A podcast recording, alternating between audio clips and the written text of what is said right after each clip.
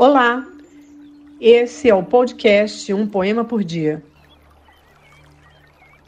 Mestre, como posso enfrentar o isolamento? Limpa tua casa, a fundo, em cada canto.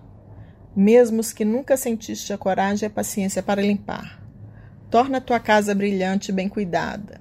Remove poeira, teias de aranha, impurezas. Mesmo no lugar mais oculto, a tua casa representa-te. Se cuidas dela, também te cuidas. Mestre, mas o tempo é longo. Depois de cuidar de mim da minha casa, como posso viver o isolamento? Conserta o que pode ser corrigido e remove o que não precisas mais. Dedica-te à colcha de retalhos, cose o início das calças, costura bem as bordas desgastadas dos vestidos, Restaura uma peça de mobiliário, repara tudo o que vale a pena reparar. O resto deita fora, com gratidão, e com a consciência de que o seu ciclo terminou. Consertar e remover o que está fora de ti permite corrigir ou remover o que está por dentro. Mestre, e depois o quê? O que posso fazer o tempo todo sozinho? Semeia, até uma pequena semente num vaso. Cuida de uma planta, rega todos os dias, fale com ela, dá um nome, remove as folhas secas e as ervas daninhas que podem sufocá-la e roubar energia vital preciosa. É uma maneira de cuidar das tuas sementes interiores, dos teus desejos, das tuas intenções, dos teus ideais.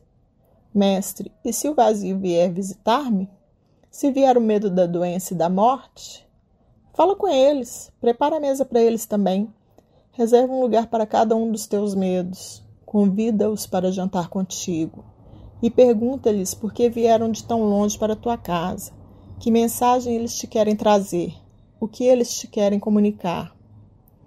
Mestre, acho que não posso fazer isso.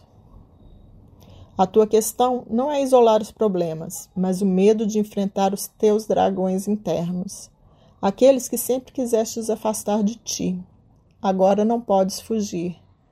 Olha nos olhos deles, ouve e descobrirás que te colocaram contra a parede. Eles isolaram-te para que pudessem falar contigo, como as sementes que só podem brotar se estiverem sozinhas.